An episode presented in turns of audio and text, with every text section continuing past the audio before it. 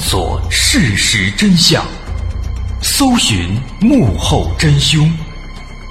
欢迎收听《绝密档案》。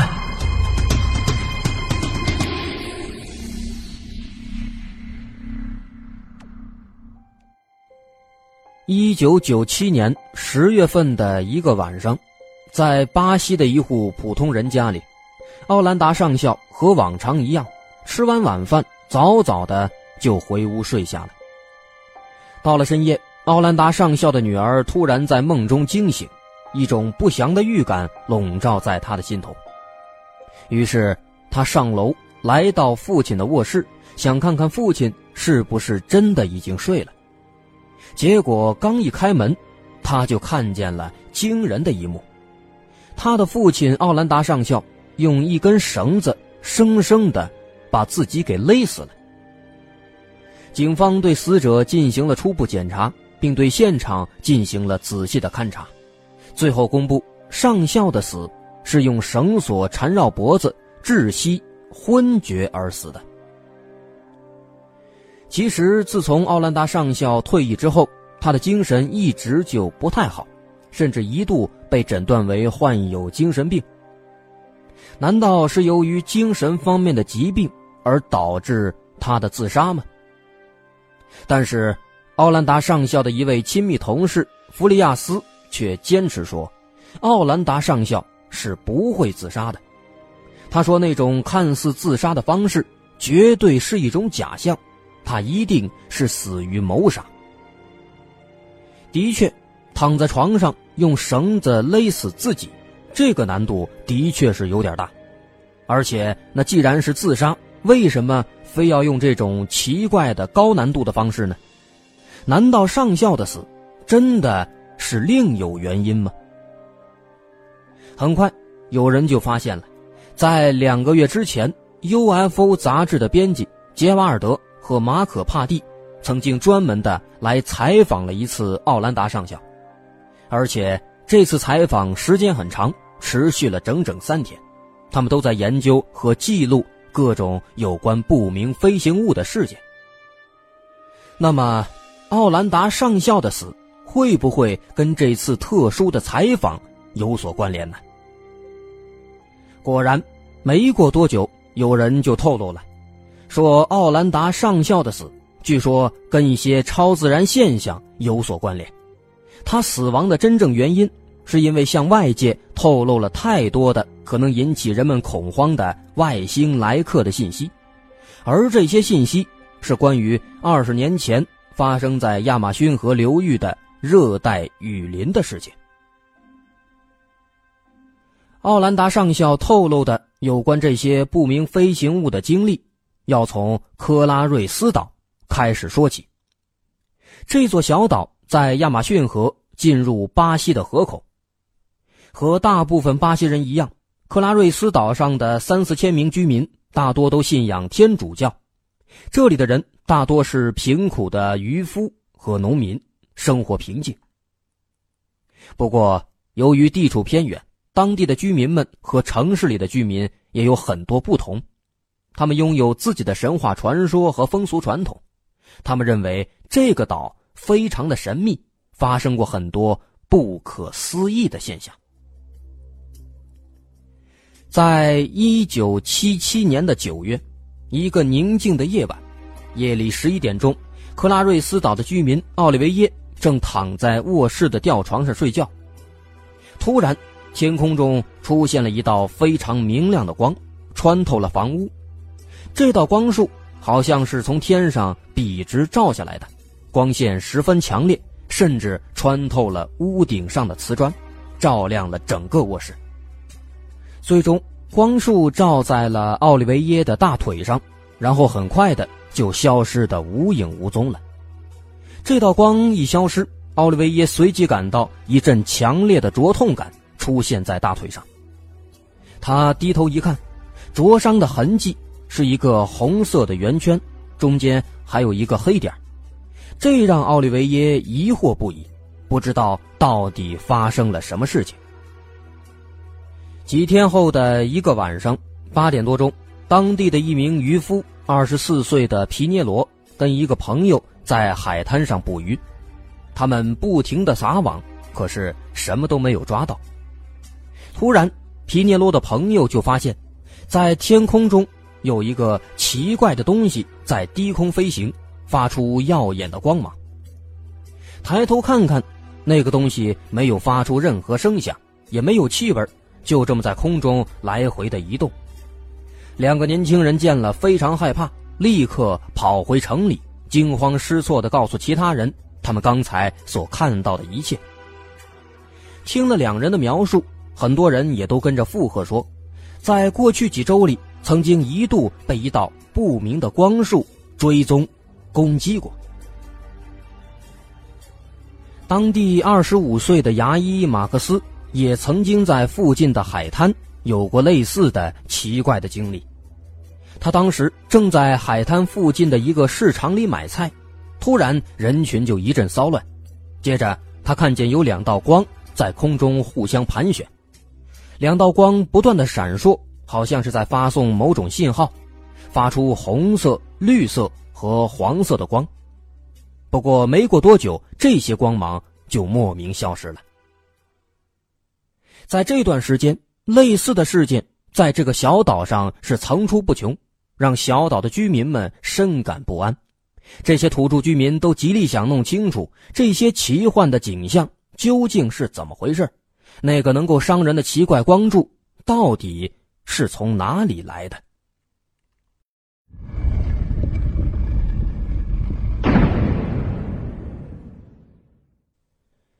随着被光束攻击的案例越来越多。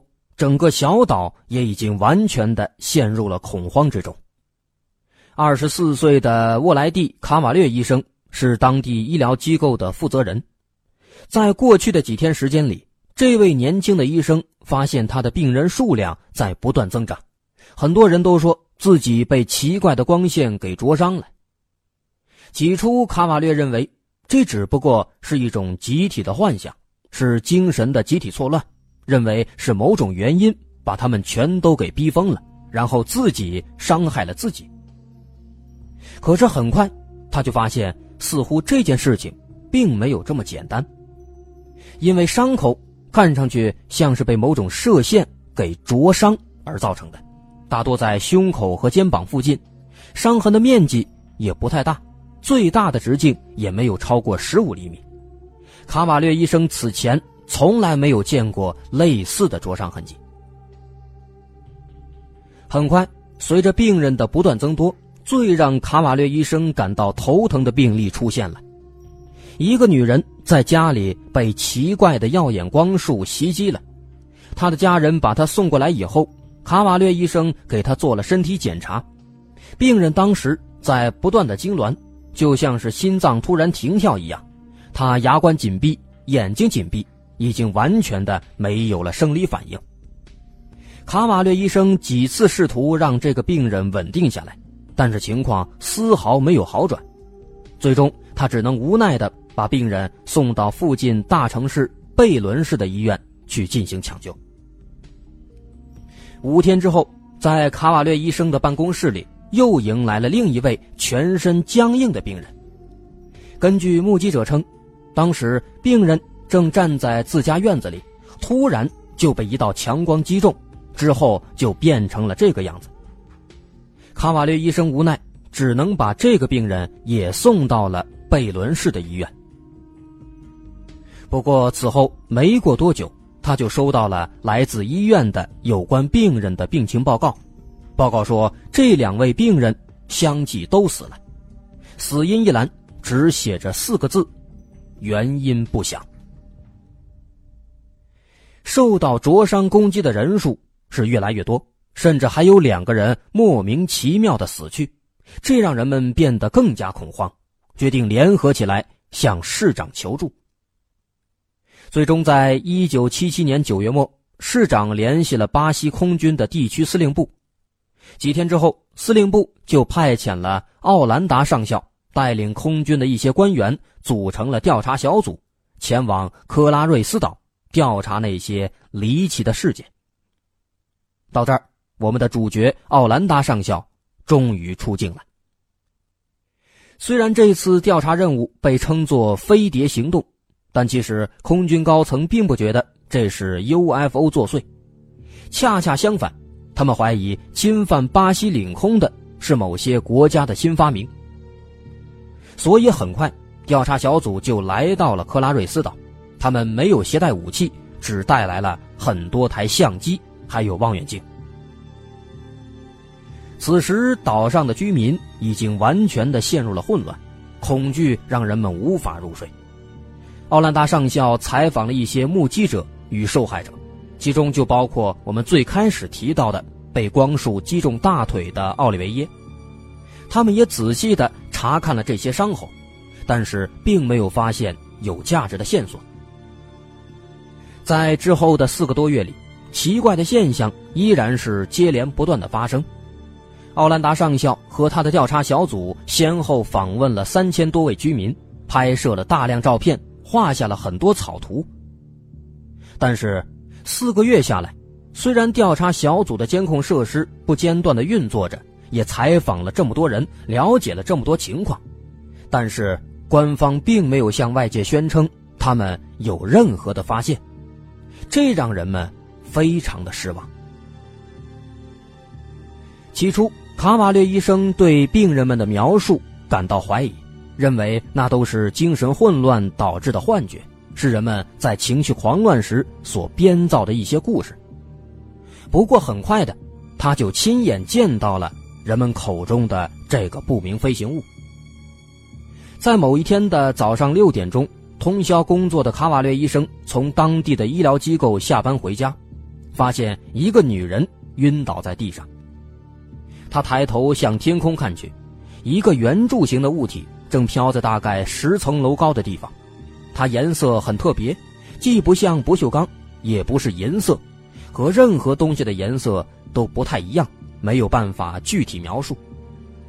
让他惊奇的是，他一看见这个奇怪物体，就立刻也感到全身麻痹，无法动弹。他非常害怕，他看到这个不明飞行物体就在自己头顶上方，沿着椭圆的轨道慢慢的飞行。在绕了几圈之后，他又向海湾的方向飞过去了，一直飞向了大海。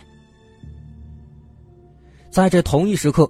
调查小组架设在海边的雷达也捕捉到了一个不明信号，但是就在调查小组忙着用相机对焦拍照时，那个物体却突然消失了。此时已经到了一九七七年的十二月，不明飞行物出现的是越发频繁。也就是在这个时候，奥兰达上校接到命令，要求他立刻终止飞碟行动。并且交出所有调查资料。最终，他们所搜集到的所有照片、胶片和草图都被秘密收藏起来，这其中包括五百多张照片和三千多名目击者的采访记录。后来又过了一段时间，遭到光线攻击的报告开始慢慢减少，似乎这个神秘的物体开始远离这个地方。在空中看到神秘强光的故事，也随之慢慢的减少，最终逐渐的变成了当地的传说。此后，飞碟行动一直被尘封于世，调查小组留下的大量绝密文件都被封存在政府的档案馆中。直到二十多年后，二零零五年，巴西政府才迟迟的予以公开，而且。还是在奥兰达上校退役之后离奇暴毙，迫于民众和舆论的压力，不得已之下才公开的。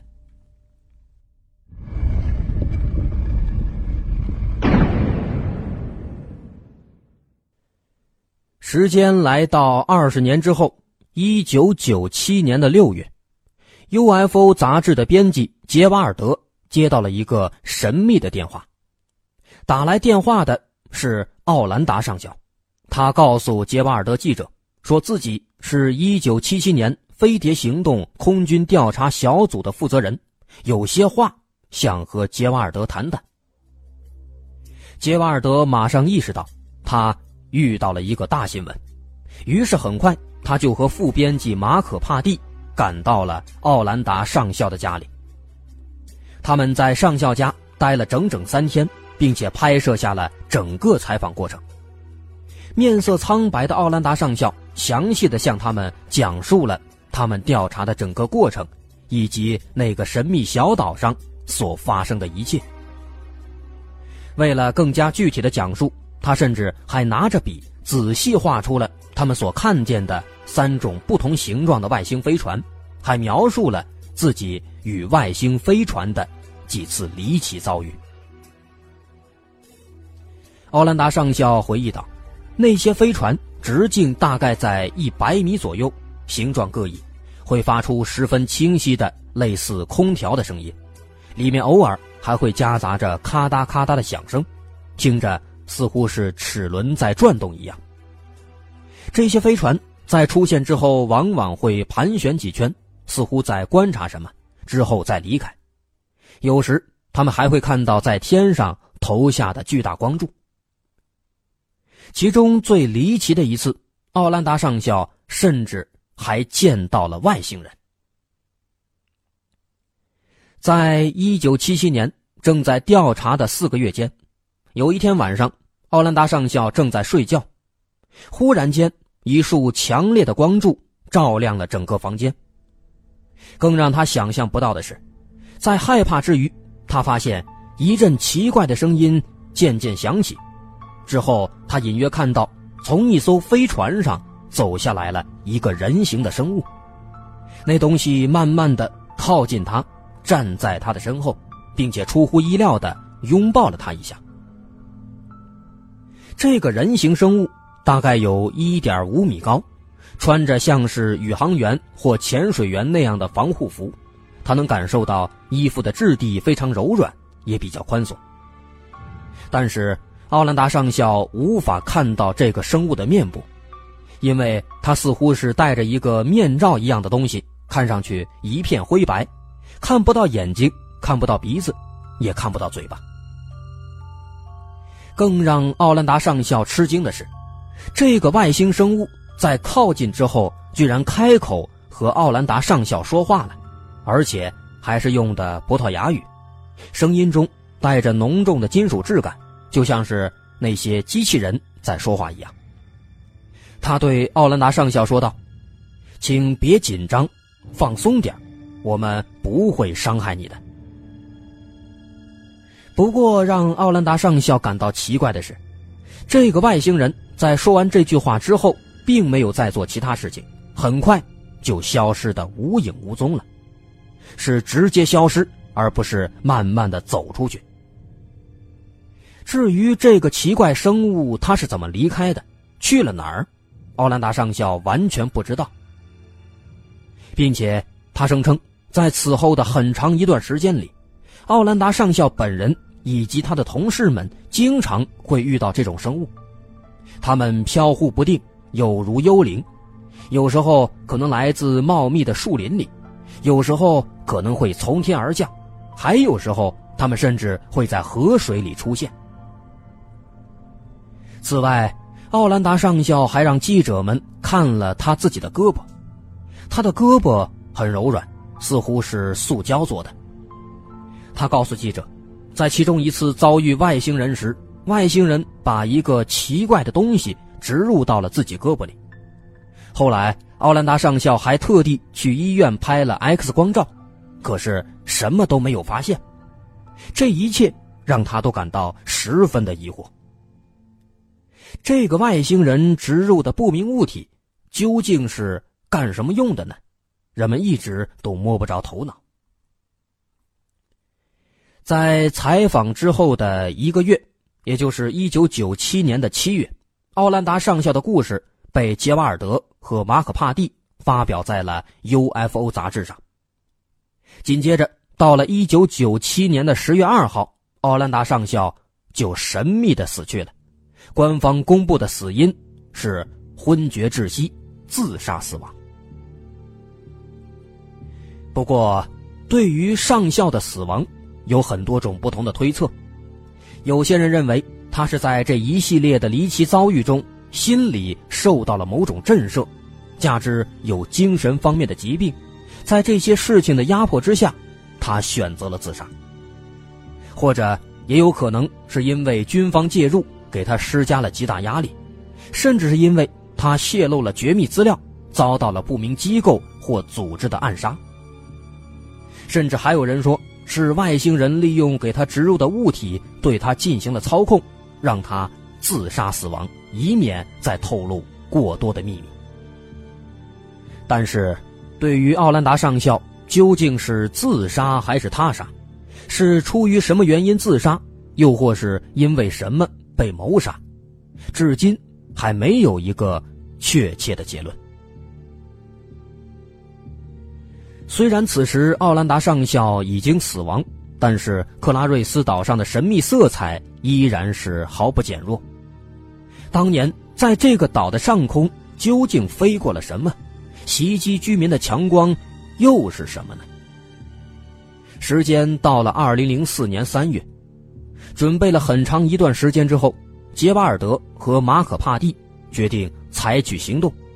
他们发动了一场名为 “UFO 信息自由”的运动，希望能够借此接触到高度机密的相关报告。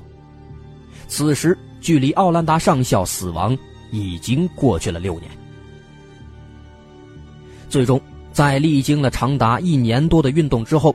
二零零五年五月二十号，巴西政府终于同意公开这些档案。杰瓦尔德、马可帕蒂和其他一些研究者来到巴西空军总部，翻开了那些高度机密的文件。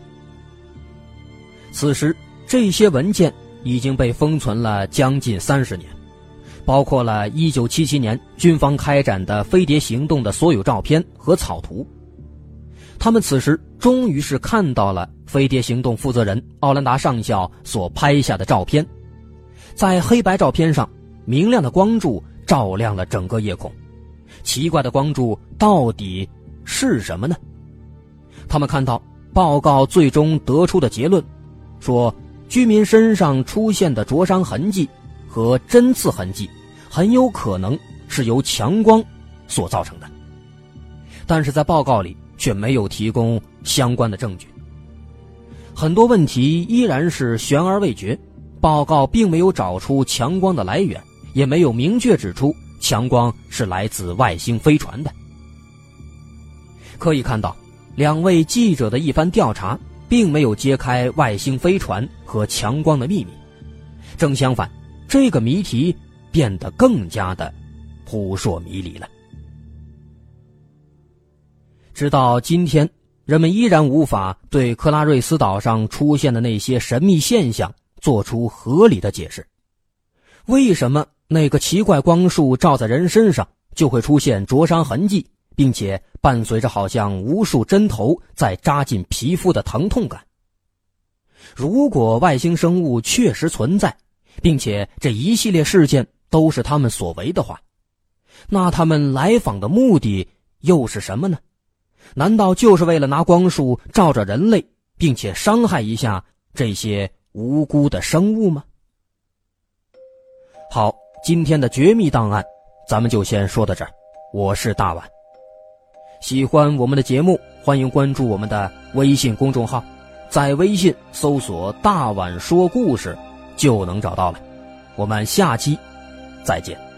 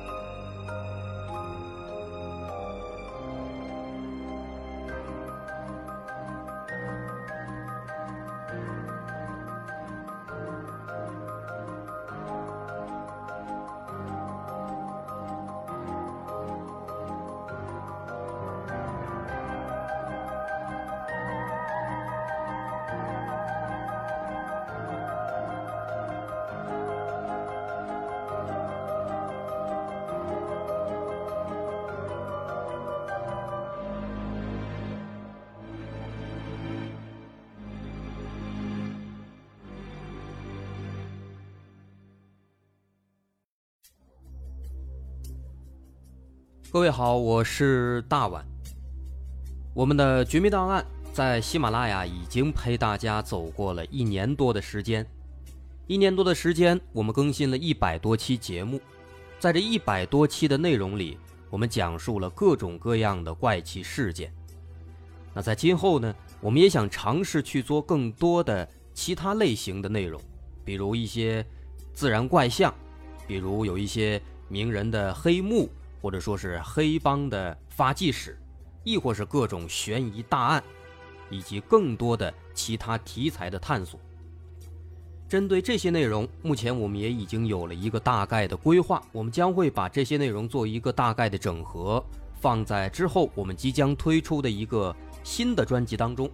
这个专辑的名字暂定叫做《绝密档案：深夜调查局两百家尘封的未解之谜》当中。需要说的是，这个新专辑我们决定在喜马拉雅作为会员节目进行独家播出，总计有两百多集的内容。专辑上线时间将会在不久之后的九月九号，大家届时可以在喜马拉雅搜索关键词“绝密档案深夜调查局”，就能够找到这部新的专辑了。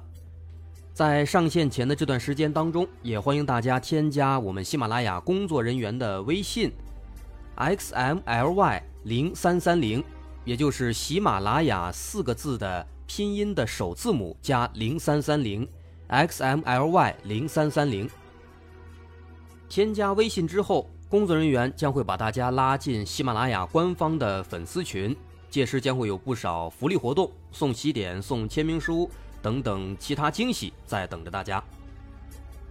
需要特别说明的是，新专辑。将会是喜马拉雅的会员专辑，也就是说，如果您是喜马拉雅的会员，就可以免费收听本专辑。目前，喜马拉雅的会员价格为每个月六块钱，六块钱就可以听到我们的两百多集故事，也是很划算了。希望大家能够多多理解，多多捧场。九月九号，我们不见不散。